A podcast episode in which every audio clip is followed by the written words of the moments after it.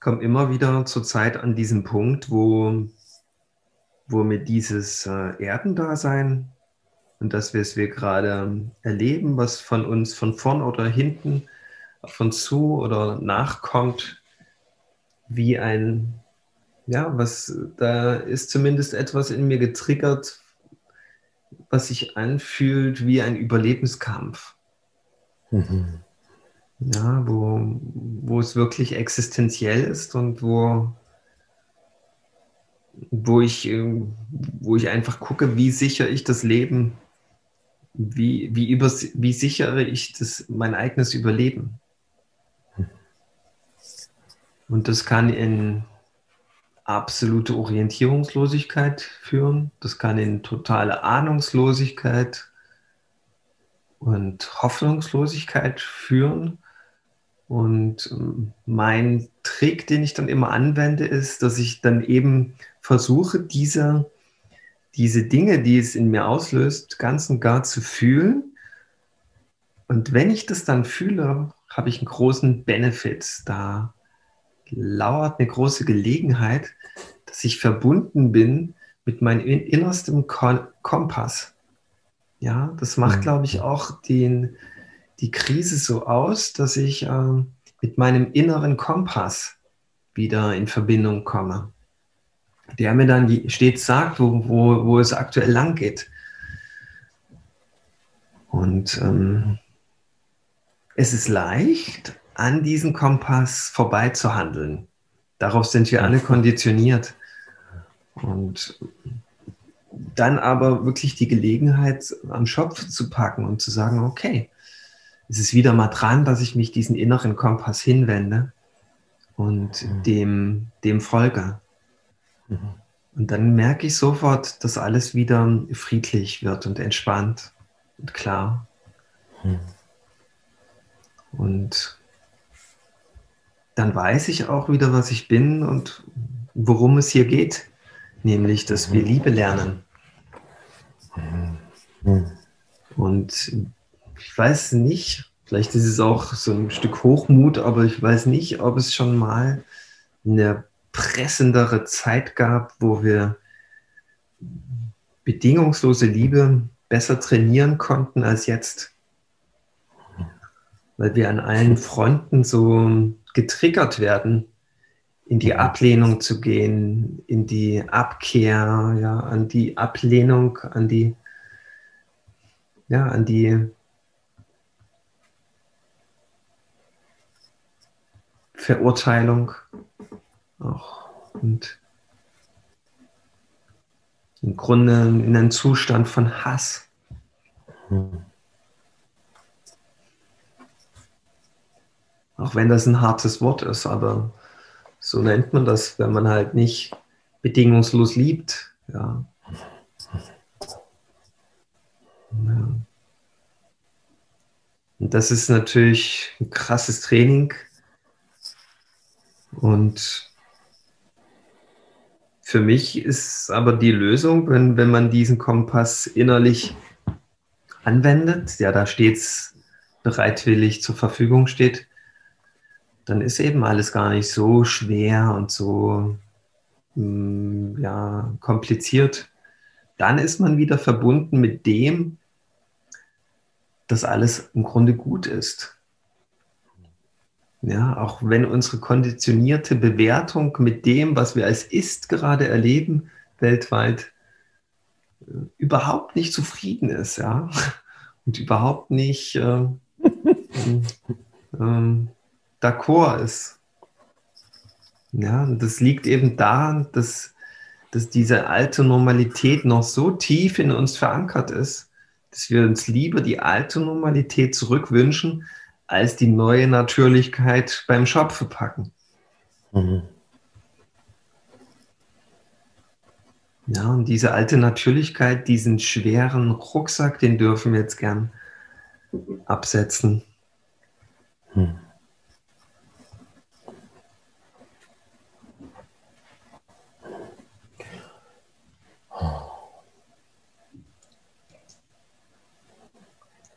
Danke, dass du so mit diesem Thema vorgeprescht bist. Das erfahre ich gerade auch auf ganz vielen Ebenen.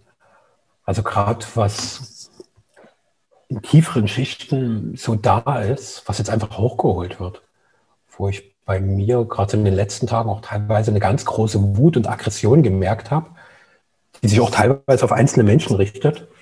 Und ähm, vielleicht auch so ein bisschen auf dich. Wir hatten ja heute noch ein kleines Vorgespräch, bevor wir in unseren Podcast reingesprungen sind, wo so ich in dir irgendein Brodeln mutmaßte und wahrscheinlich dich nur als quasi ein kleines, wie, wie eine ausgelagerte Stelle, um mit meiner brodelnden Wut in Kontakt zu kommen.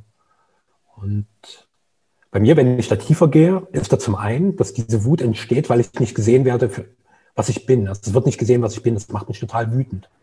So, und wenn ich dafür nicht gewürdigt werde, also das, das macht mich richtig, richtig wütend. Und wenn ich quasi, bei mir sind manchmal so, als würde ich mit dieser Wut wie in Kontakt gehen. Also es nicht unbedingt wie ein Befragen, aber wie als würde ich irgendwie so wie mit ihren Spaziergang machen und einfach erleben, wie, wie ist die. Und dann spüre ich, dass es eine sehr, sehr alte Wut ist die eigentlich seit frühester Kindheit da ist und sich immer nie gesehen gefühlt hat. So. Der Anteil in mir, der immer übersehen wurde und der sich doch so sehr gewünscht hätte, dass ich einfach für das, was ich bin, geliebt werde, dass mir das einfach gezeigt wird.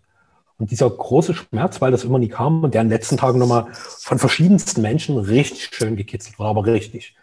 Und ich dachte, du blöde Kuh, du dummer Wichser, du hast doch. Und ähm, konnte dann noch beobachten, wie ich dann auch so total Distanz sofort zu solchen Menschen aufbaue, aufgrund dieser Verletztheit. Und wenn ich noch einen nächsten Schritt tiefer gehe und schaue, was ist unter dieser Wut, ist dann eine uralte Idee, die meint, ich bin es nicht wert, geliebt zu werden. So, und die sich dann wiederum darin zeigt, dass mir die, an, dass die anderen mich scheinbar nicht sehen in dem, was ich bin. Und die mich aber auch dazu führt, dass ich mich nicht zeige in dem, was ich bin, weil ich glaube ja, ich bin es nicht wert, geliebt zu werden. Also zeige ich mich nicht wirklich und indem ich mich nicht wirklich zeige, können die anderen mich nicht wirklich sehen, also mir auch nicht zeigen, wer ich wirklich bin und mich dafür lieben. Also es ist quasi total abgefahren, wie sich da dieses selbst geschaffene Konstrukt einer ewigen Leidensspirale mehr und mehr offenbart. Und das beschreibt auch ganz gut das, was du gerade berichtet hast, dass du diese Situation im Außen, also wo ich jetzt nicht unbedingt auf übergeordnete Instanzen gehe und viel über die Regierung wettere, sondern ich kacke halt direkt in meinem Umfeld Menschen an, die scheinbar nie sehen, wie wertvoll ich dort bin und die mir nicht die Liebe geben, die ich vermeintlich brauche. Und wo in mir immer noch wie so ein großer Container zu sein scheint, der total leer ist und wie zutiefst ausgetrocknete, brüchige Erde endlich auf den segensreichen Regen der Liebe wartet. Ja, also somit schön, dass du dieses Thema eröffnest. Ich wollte mich ja da drum rummogeln. oh, danke. Mhm. Die, die Sache ist ja die, das kleine Kind, was nicht gesehen wurde, das kann das ja noch gar nicht so präzise hm, einordnen, wie du das jetzt so schön gemacht hast. Und das ist eben so dieses kleine Kind, das, das ist einfach verwirrt und irritiert.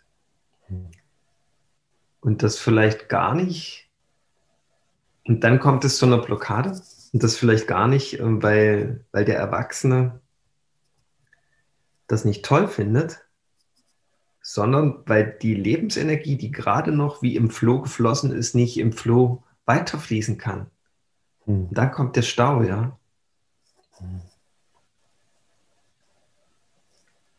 Man hat also als Kind eine Bedingung aufgebaut, dass Lob notwendig ist, dass ich im Flow bleiben kann. Hm. Das ist interessant.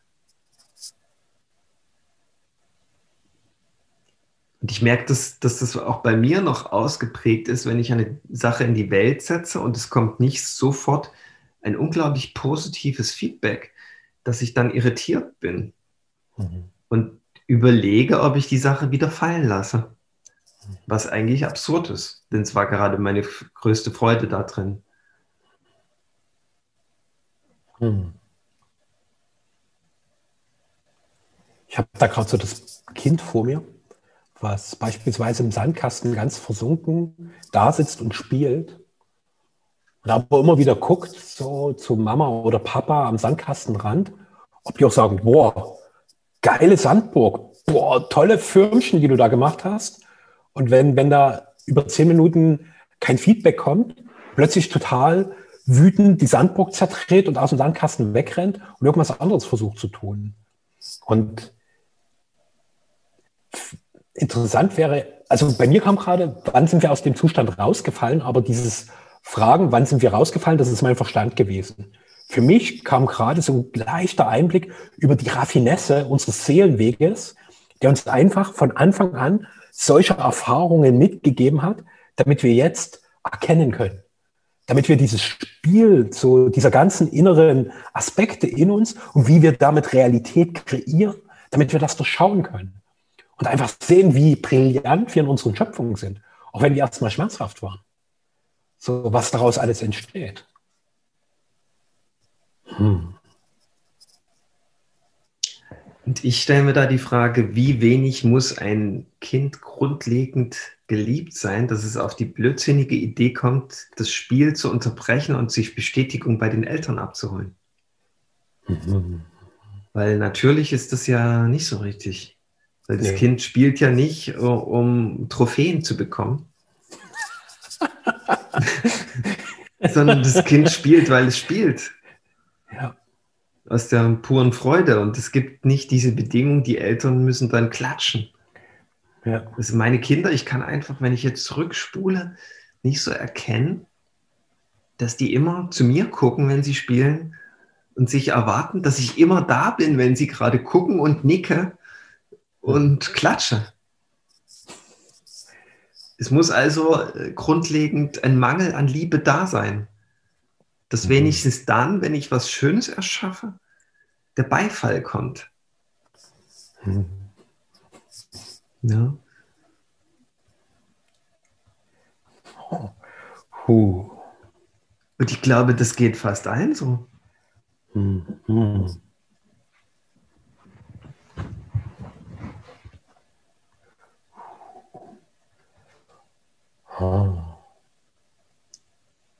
Wir haben, glaube ich, alle ein Applausdefizit. um jetzt mal ein Wort zu kreieren. Ja. Ich finde gerade die Ebene, die du geöffnet hast, total faszinierend, dass das ein, also die, die, diese Bedürftigkeit nach Applaus, nach irgendeiner Form von Aufmerksamkeit, ein Mangel an Liebe ist. Dort spüre ich gerade, dort ist eine richtig heiße Spur. Kannst du da weitergehen? Ja, bei dem kleinen Kind, wenn es nicht Liebe bekommt und immer bloß verurteilt wird für alles, was es tut, ist es dann eine natürliche Folge, dass es sich versucht, über irgendwelche Kanäle doch noch zur Anerkennung zu bekommen, mhm. um irgendwie ja, aus diesen ständig eins auf den Deckel zu bekommen, rauszukommen. Und mhm. dann sucht sich halt irgendwelche Spezialdisziplinen später. Und eigentlich ist dann nicht dran, als Erwachsener das, das immer weiter zu führen und immer größere Meisterwerke zu erschaffen, um dann irgendwie an diese Anerkennung zu kommen, sondern irgendwann ist halt äh, die Einkehr notwendig, um, um zu sagen, hey, ich brauche das eigentlich gar nicht. Ich brauche gar keinen Applaus. Ich brauche keinen Pokal für das, was ich tue. Ich tue es aus einer anderen Ressource. Ne? Also die Ressource des äh, Applaus ist nicht länger mehr meine Bedingung und hm. ich koppel mich davon ab. Ansonsten ist es eine, eine Teufels, ein Teufelskreislauf. Weil du wirst dann vielleicht merken, irgendwann bist du Olympiasieger und alle Welt klatscht und tausende Reporter wollen Interviews von dir. Aber glücklich bist du immer noch nicht.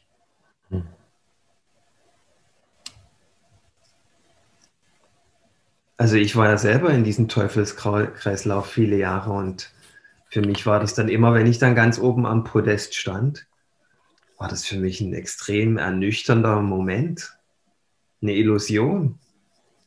Ja, ich habe mir diese Woche gerade mal darüber Gedanken gemacht, über Ziele. Ziele sind immer eine Illusion, weil, weil Ziele dich immer aus dem aktuellen Moment herausreißen. Du bist dann mit einem bestimmten Anteil deiner selbst nicht mehr bei der Sache. Wenn du im Ziel verhaftet bist, also wenn man schon Ziele macht, dann muss man schon die Fähigkeit ausgebildet haben, diese Ziele auch sofort wieder loszulassen. Ansonsten wirst du sie erstens nicht erreichen und zweitens, wenn du sie erreicht hast, wirst du, wirst du ernüchtert sein darüber. Oder du wirst merken, dass es äh, immer eine Illusion war, dass du im Grunde, bis du das Ziel erreicht hast, nicht gelebt hast vollständig. So wie es sein könnte, so intensiv und lebendig.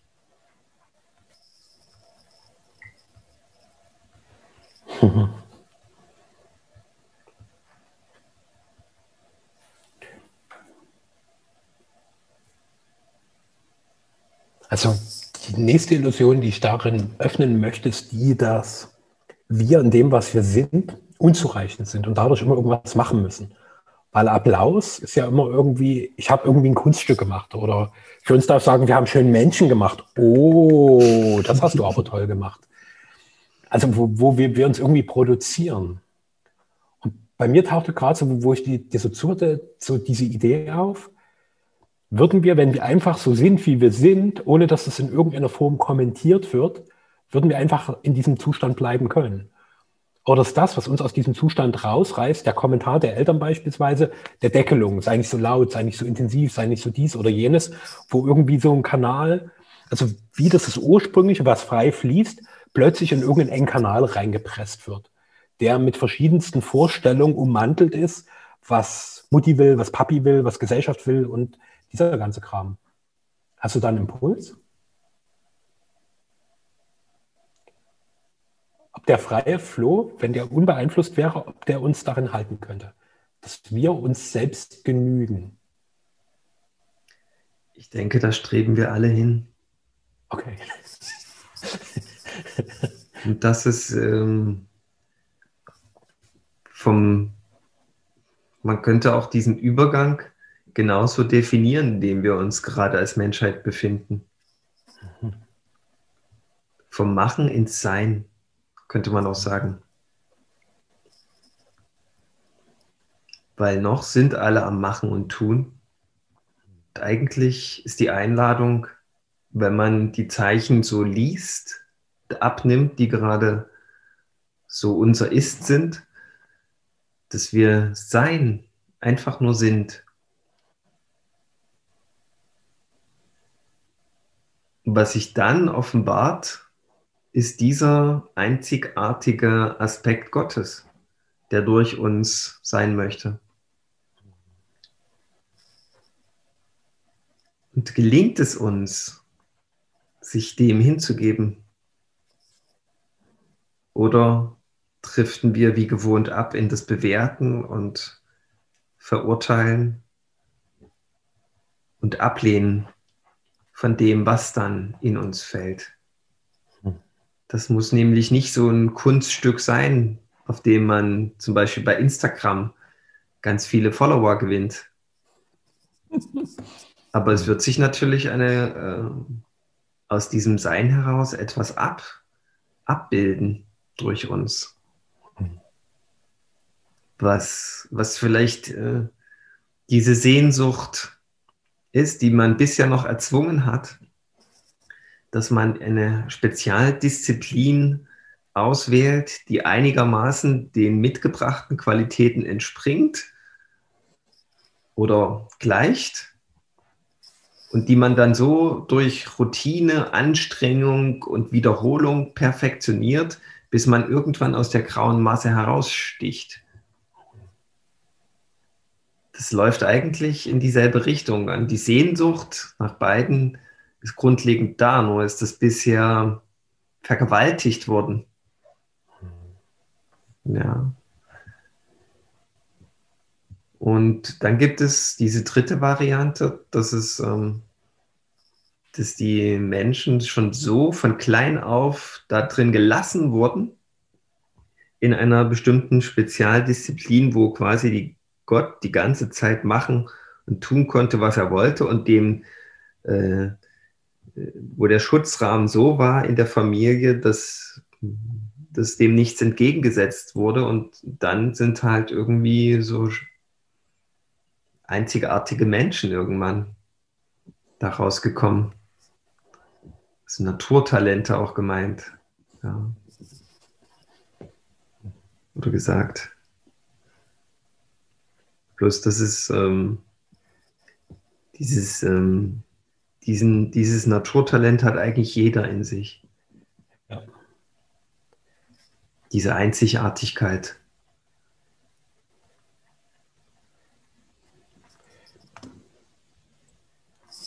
Da mag ich was einbringen, das ist mir vor einigen Tagen bewusst geworden, dass wir in unserer Gesellschaft diese irrige Idee haben. Also ich vergleiche es mal so. Michael hat gerade noch mal einen Schluck aus seiner Teetasse genommen, dass wir wie leere Teetassen sind, die in die Welt kommen und die befüllt werden müssen.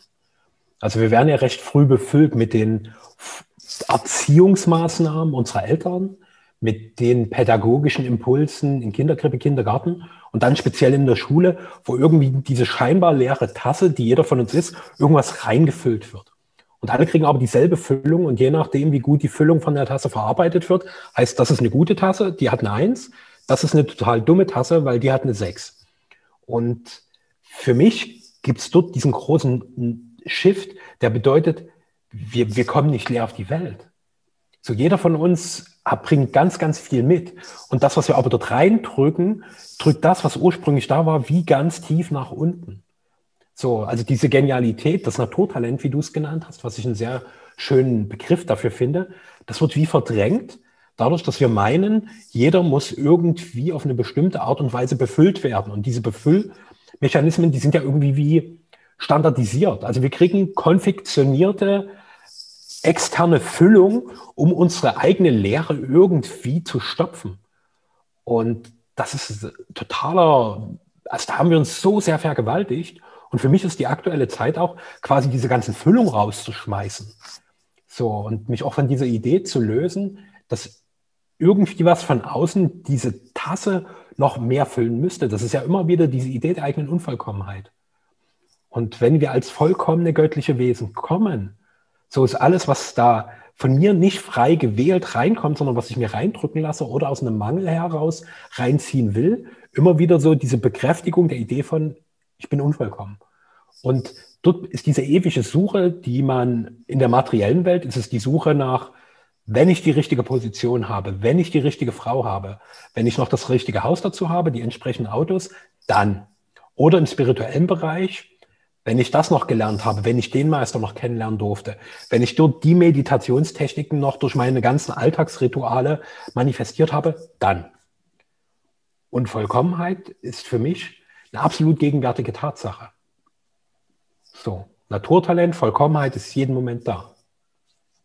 Und danke, dass du das nochmal so schön auf den Punkt gebracht hast. Du, hast, du bist derjenige, der hier gerade was auf den Punkt gebracht hat. Ich möchte es gern weiterführen. Sind, äh, Nur zu.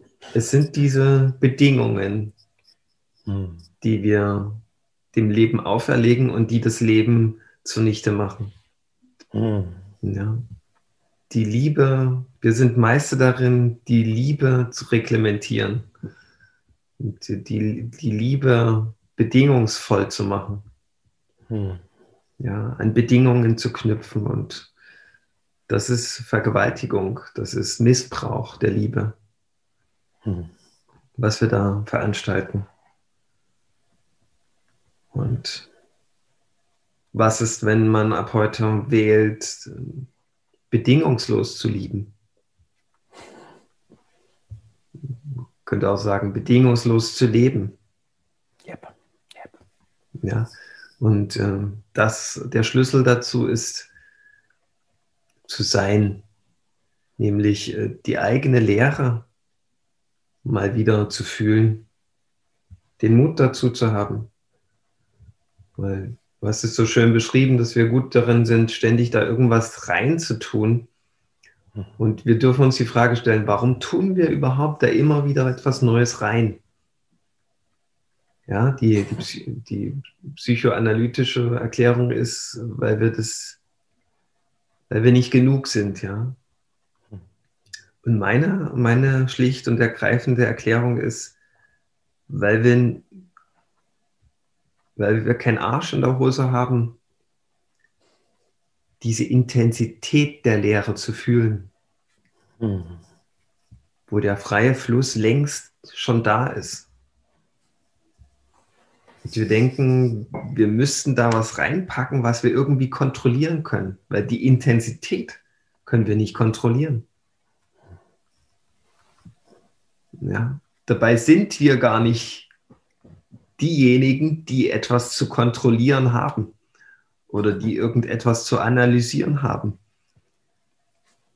Wenn wir schon wer sind, dann sind wir derjenige, der die Intensität genießt, mehr und mehr.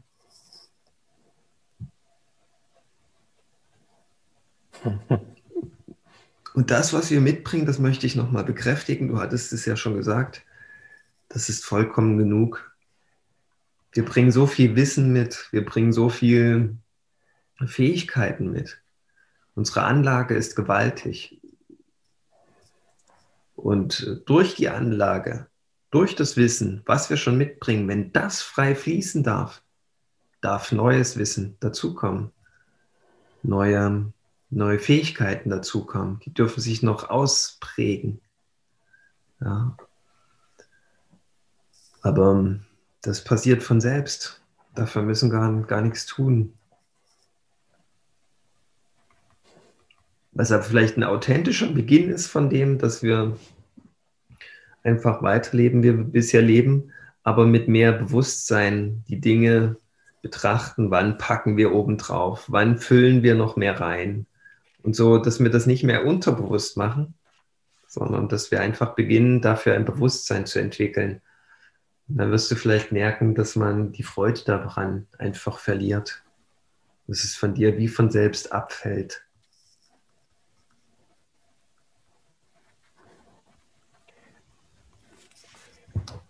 Bei mir hat sich jetzt gerade noch ein anderes Bild eingestellt, was eine gute mh, hm, möglicherweise nochmal eine andere Perspektive auf das bringt, was du gerade angesprochen hast und was vielleicht auch nochmal ein Stück weiter geht.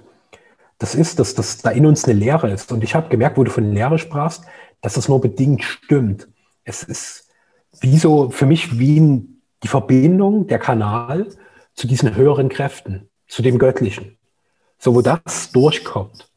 Und dort kommt auch natürlich die Intensität dessen, was unkontrollierbar ist, weil dort Dinge kommen, die mein Verstand nicht versteht. Und deswegen sich davor fürchtet, deswegen den Kanal irgendwie kontrollieren will. So, ich baue da jede Menge Schleusen an oder ich kipp dort gleich sofort Beton rein, damit die Scheiße endlich mal ruhig ist, weil das macht mich nervös. Und deswegen, meine Idee packen wir mal wieder drauf. Und wenn ich dort wegnehme und der Kanal frei ist, kann das pur durch mich wirken. Und da kommt das, was du angesprochen hast, das Wissen, die Gaben, die Fähigkeiten. Und das ist wie, als wäre dort ein permanenter Upgrade-Prozess, der mich als Mensch zugleich in mein pures göttliches Wesen hineinbringt. Und das ist scheinbar durch diese Lehre. So, aber das bedeutet für mich nur, der Kanal ist offen. Und stattdessen ist er meistens zu. So, halt, auch das, da fallen mir gerade viele kleine Kreise unseres Gesprächs ein. Zum Beispiel, indem ich Ziele habe, verschließe ich den Kanal. Weil statt zu schauen, was will durch mich leben, gucke ich ja, was will ich denn haben. Also das ist eine ganz andere Frage ans Leben. Das eine ist, was will das Höhere durch mich? Also einfach klar zu erkennen, was ist meine Position im göttlichen Spiel? Und das andere ist zu meinen, ich bin die Krone der Schöpfung. Und was will ich jetzt? Und diese Was will ich Haltung, die hat uns jetzt genau daran geführt, wo wir aktuell sind. In eine Sackgasse. Und jetzt können wir uns alle volltoben, weil wir sagen, ich habe nicht bekommen, was ich will. Wie ganz viele kleine Arschlöcher, die sich die ganze Zeit in die Fresse hauen, weil sie so enttäuscht sind vom Leben. Oder wir fangen wieder an zu sehen, hey krass, wir sind genauso der Kanal. Ich bin vollkommen. Und aus dieser Lehre heraus wird sich das entfalten, was für uns diese Übergang in die nächste Stufe ist. Was wir jetzt auch oft besprochen haben. das nächste Level der Evolution. Das ist jetzt. Die nächste Stufe der Vollkommenheit, die ist jetzt. Nicht morgen, nicht irgendwann, sondern jetzt. Mhm. Ja, da fällt mir noch ein ganz großes Bild ein. Vielleicht ist es auch so, dass wenn wir bei dem Bild Kanal bleiben, können wir uns ruhig mal wie so eine lange Röhre vorstellen. Und diese, kann, diese, diese Röhre entspringt einer Quelle. Und von dieser Quelle kommen alle Röhren, alle Kanäle der Menschen. Wir müssen kein Wort dafür erfinden, aber wir können auch Gott dazu sagen. Oder wir bleiben beim Wort Quelle. Und in dieser Quelle sind wir alle eins.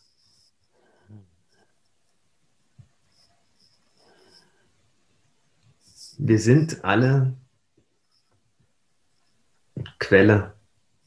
Wir sind alle Gott. Und das ist ein Gedanke, wenn wir den wirklich an uns ranlassen würden, dann ist der Kampf auf der Erde vorbei.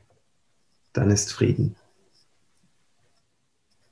Wenn wir alle das eine sind. Und dann hören wir auf, diesen Kanal zuzustellen. Ja. Und dann kann sich das entfalten, das Eigentliche.